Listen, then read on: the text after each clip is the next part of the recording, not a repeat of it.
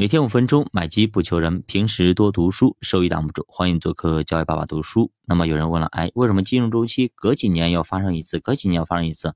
为什么？到底是什么原因呢？里面有没有什么规律呢？比方说像周期春夏秋冬一样的，其实我们以前有讲过很多次，这一次系统的给大家讲一下啊。其实金融危机啊，金融周期就像好比呢，人们对于自己的生活总是从乐观的高峰，然后跌到失落的一个深渊。很多时候你会很开心，有的时候呢也会失落，然后呢又在某个阶段重新燃起希望一样。经济的发展规律也是高低循环呢，有起有落，可以说经济也有一定的周期。它总会在繁荣和衰退中不断的循环和迭代。一般而言，经济周期有这么四个阶段，分别是像繁荣、衰退、萧条和复苏。好的，那么咱先看第一个阶段，叫衰退阶段啊。通常来说，这个阶段发生在经济周期的高峰之后，当经济运行到高峰期以后，就会逐渐的走向衰落。那么当衰退阶段的时候呢，市场需求是不断的萎缩。容易造成供过于求，企业的盈利能力开始减弱啊，利润率也不断的下滑，整体物价水平开始不断的下跌下跌，造成企业的商品流通率比较低，大量的存货开始积压，从而导致经济增长缓慢，甚至出现萎缩的现象。然后呢，第二个阶段叫萧条的阶段，这个阶段供给和需求基本上处于一个非常低的水平，人们不愿意买也不愿意卖，特别是经济前景不明朗。容易导致社会需求下降，失业率上升。通常在这种情况下，那么政府呢会实施一定的宏观调控的政策，让人们对于未来经济的发展信心逐渐的恢复。其实非常像目前的我们，对吧？那么当宏观调控政策有了一定效果之后，整个社会经济便会在探底后开始出现扭转的迹象。这也就是为什么去年的十月份会有一个市场的反弹。就是因为呢，我们的人民币的升值，对我们的呃房地产的三支箭的落地，还有一系列操作，导致哎，那么市场包括北向资金对于 A 股的前景有非常乐观的现象。第三个叫复苏的阶段，在萧条阶段之后呢，政府会通过一系列的调控手段拉动经济的发展，到了一定的时候，调控手段的效果会逐渐的显现出来。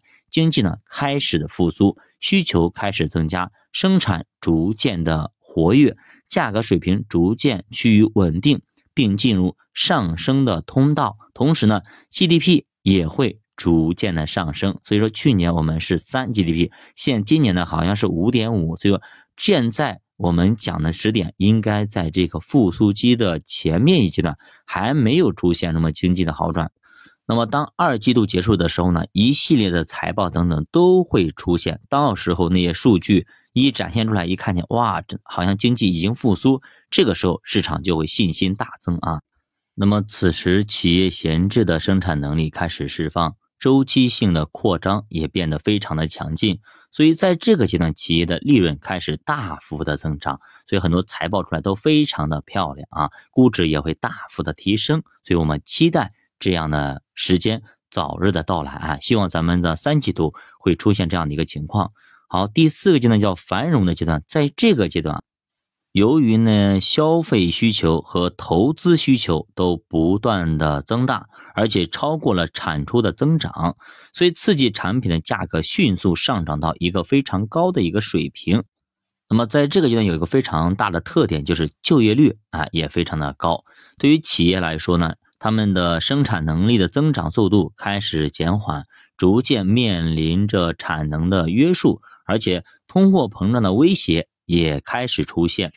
那么经济周期有哪些类型呢？啊，其实，在探索经济周期的这两百多年的时间里面，经济学家各自提出了一些经济周期的不同长度和类型。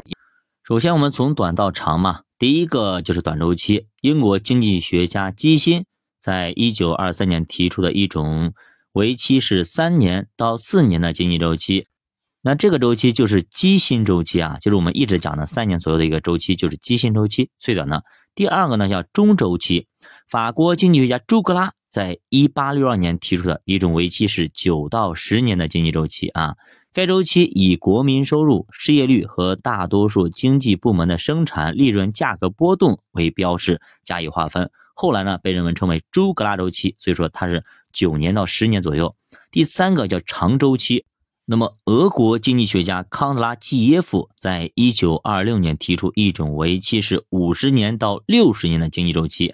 该周期理论认为呢，从十八世纪末期以后，经历了三个长周期。第一个长周期是从一七八九年到一八四九年，共六十年；第二个长周期是一八四九年到一八九六年，共四十七年；第三个长周期是从一八九六年起上升二十四年，一九二零年以后是下降趋势，后来被人们称为是康德拉季耶夫周期，也叫康波周期。第四个叫建筑周期。那么同时呢，也叫库兹涅茨周期，因为它是由美国经济学家库兹涅茨提出的啊。这个周期呢，大概平均长度是二十年左右。那么最后呢，由熊彼特啊，他总结了一下，他也提出了一个创新理论。熊彼特认为呢，每一个长周期里面包括六个中周期，每一个中周期包括三个短周期。也就是说，短周期为期是四十个月，中周期呢九到十年，长周期四十八到六十年。以上呢是咱们对于经济周期的一个概述，您学会了吗？我们下集再见，拜拜。